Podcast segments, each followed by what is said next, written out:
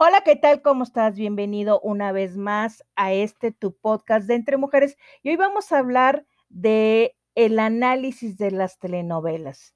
¿Y qué viene siendo un análisis? La palabra análisis es eh, descomponer un todo en partes para poder entender las situaciones.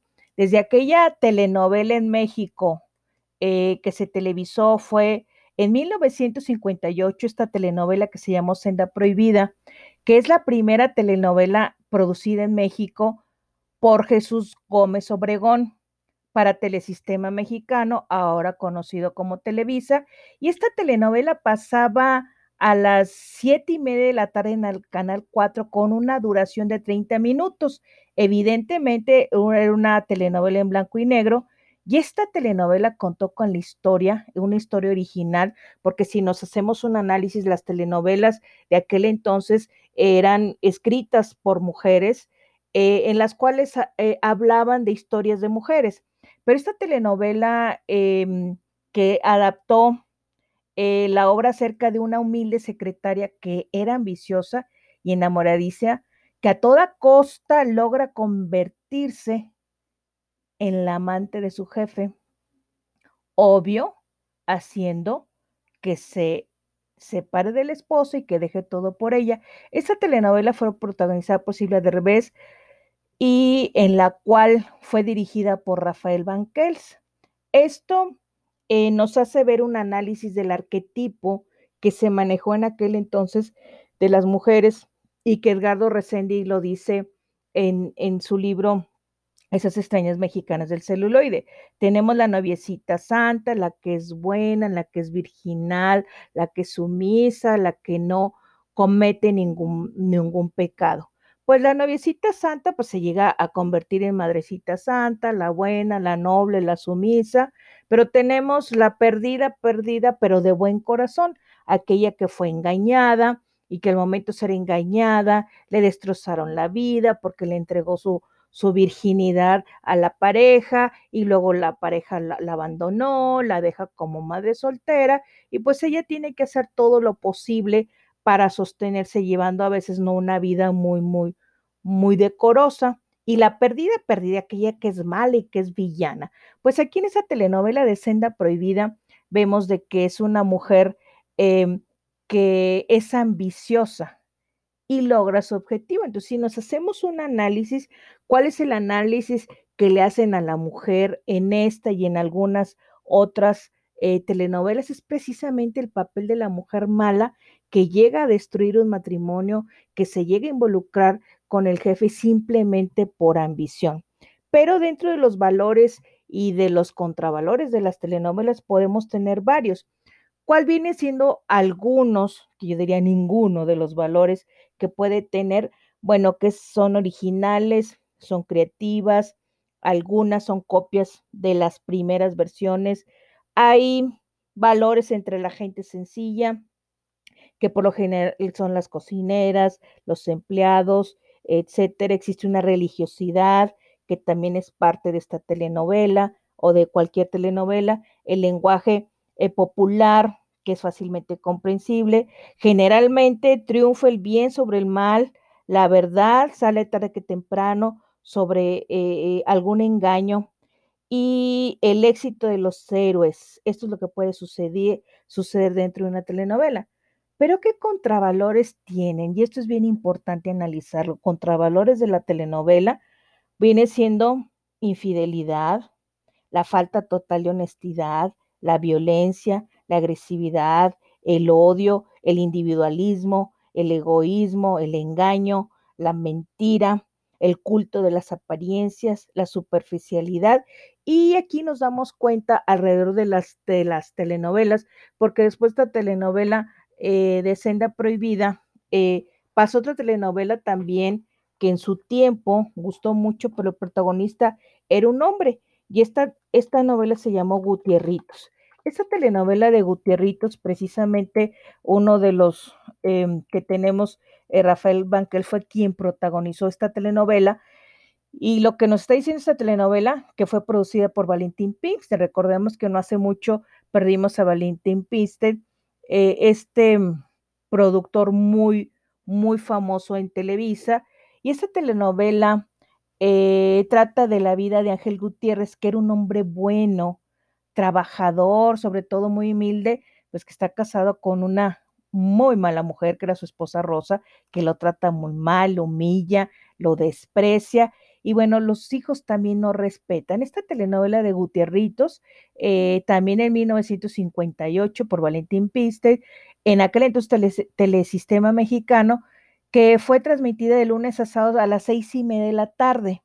Y aquí nos damos cuenta eh, el, de una mujer eh, que se enamora de su jefe por ambición, pero aquí vemos el de un hombre maltratado y maltratado que la gente se burlaba en la oficina y le decían Gutierritos, así lo llamaban, porque en aquel entonces si nos ponemos a pensar la generación silenciosa, eh, una de las características era que los hombres tenían el trabajo y hasta que se jubilaban un solo trabajo.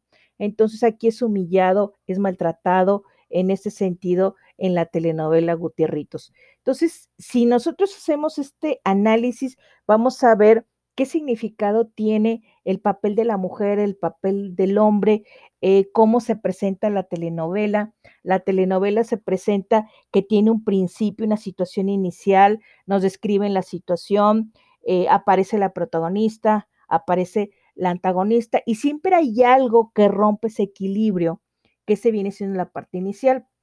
Si ahorita recordamos una telenovela, esa telenovela viene siendo Cadenas de Amargura.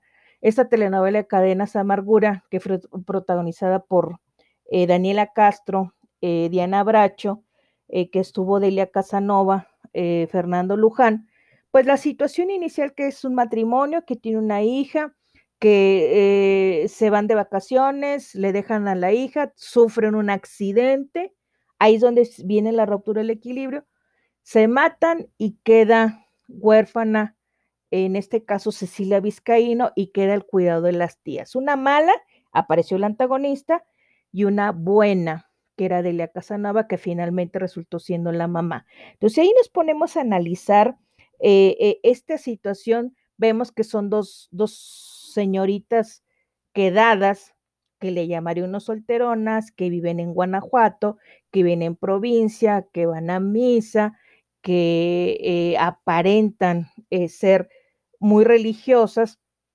pero que esconden un pasado turbio, porque una de ellas se embaraza, que es la mamá de Cecilia Vizcaíno, eh, le ocultan la verdad a, a la muchacha y sucede una serie de situaciones. Y luego, ya cuando va avanzando la telenovela, viene el nudo, cuando se complica la acción, la lucha entre el protagonista, la antagonista, el suspenso que pueda haber dentro de esta telenovela, retomamos la de Cadenas de Amargura, cuando ella se entera que es hija de un sacerdote, cuando se entera que su mamá era la tía, cuando eh, ella se enamora del novio de la mejor amiga y ella tiene esa lucha por ser la buena, cómo va a andar con el novio de su amiga, pero este, él se, enamoró también, entonces eh, es donde viene esa lucha que se puede tener y finalmente viene el desenlace, que por lo general son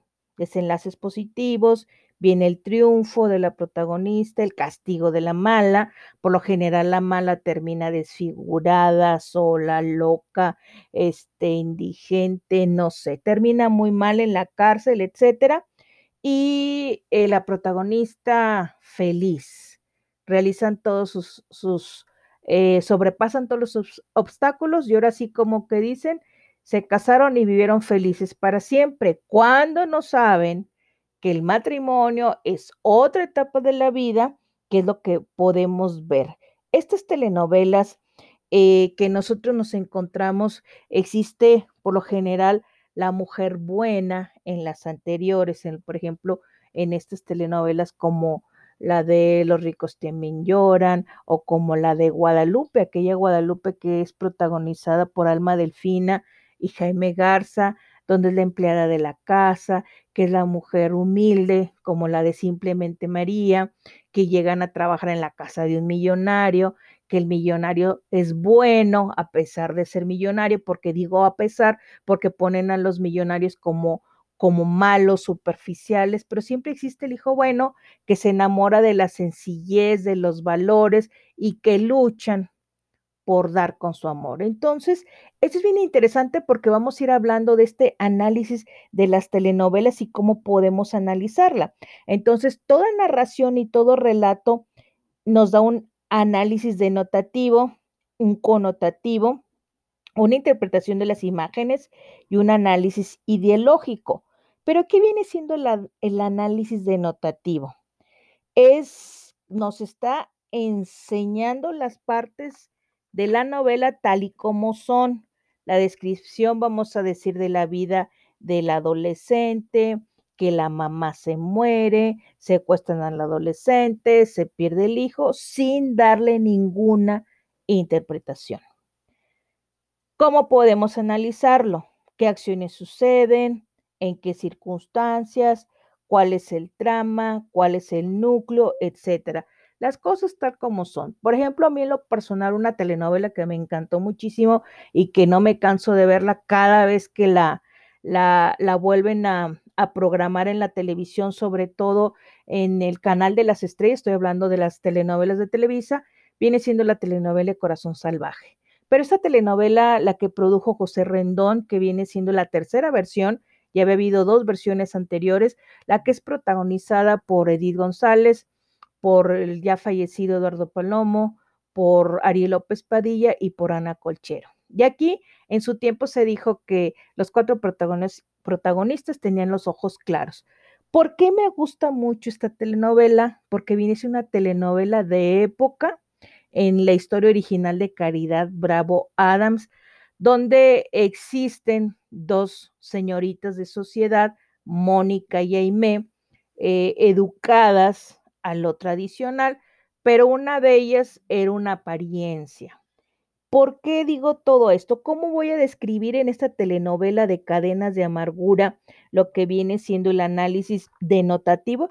Pues describo que son dos muchachas de sociedad que viven en, época antigua, donde usaban los vestidos largos, y una de ellas este, se enamora o, o arreglan el matrimonio de Mónica y Andrés desde niños, pero resulta que Andrés cuando conoce a Aimé, que es la hermana de Mónica, se enamora de Aimé y se olvida de, la, de ese compromiso y se entusiasma con la hermana Aimé porque era más sensual, era más atrevida para en aquella época y sufre mucho Mónica.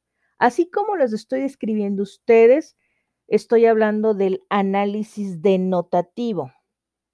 ¿Qué pasa con el análisis connotativo? Aquí en el análisis connotativo ya se trata de ver las características, los sentimientos del personaje, eh, descubrir sus relaciones e interpretarlos. Y, por ejemplo, regreso a esta misma novela, ¿por qué Mónica es una mujer de su casa que bordaba, que se preparaba para casarse y, que se siente traicionada cuando Andrés no la acepta. Ella, ella le da tanto sentimiento que ella no quiere que la, que la gente se entere de su dolor y decide irse al convento. Ahí estamos delineando el personaje de Mónica, una mujer seria, recatada, sumisa, religiosa, que ella como le habían vendido la idea desde muy chiquita de que ella se iba a casar con Andrés, pues ella toda su vida giró en eso. Pero nunca se esperó que Andrés se enamorara de su propia hermana y ella sufrió una decepción. Pero la hermana que le gustaba andar de aquí, picaflor de aquí y de allá, pues conoce a Juan del Diablo y se entusiasma con Juan del Diablo y todo y resulta que Juan del Diablo le promete ir de viaje a hacer dinero para, para casarse con ella y cuando regresa Juan por Aime, resulta que Aime se casó con el más rico y hacendado. Que este hacendado, Andrés, resulta ser medio hermano de, de Juan del Diablo, pero el papá no quiso reconocer y el día que lo quiso reconocer, tiene un accidente y muere. Entonces, eh, hay una historia ahí en, en, el análisis connotativo, por qué Andrés actúa de esa manera, por qué la mamá actúa de esa manera. Ahí estamos hablando. ¿Qué preguntas puedo hacer para hacer este análisis? ¿Cuáles son los sentimientos de cada uno de los personajes? ¿Realmente responden al papel que les toca presentar? ¿Qué efectos producen en, la persona que está viendo em, esta, telenovela? Por ejemplo, eh, si hay algún per personaje, yo recuerdo em, a mí qué sensación me causaba una de las últimas telenovelas que vi, que es la de, no recuerdo el nombre, pero yo siempre decía la novela, la de los abogados. Muy buena la producción del Güero Castro, en esta donde es un despacho de abogados, en la cual el famoso personaje del ciego, un narcotraficante, pues daba miedo. A mí en lo personal sí se me hacía muy fuerte eh, la telenovela eh, por la situación en que, en que estamos pasando en México con esto del narcotráfico. Entonces, ¿qué sentimientos, qué significado tiene a mí la actitud o por qué en las telenovelas siempre ponen de que eh, sale embarazada la buena, que es ni tan buena, sale embarazada, no le dice a su pareja y la pareja está desesperado y resulta que eh, tiene prohibido, yo no sé por qué, decirle que está embarazada que porque ya embarazó a otra, etcétera, etcétera. Pero como dice la nana Goya, esa es otra historia que después vamos a contar. Espero que te haya gustado este podcast. Nos vemos en el siguiente aquí en tu canal de Entre Mujeres. Nos vemos. Hasta pronto. Bye.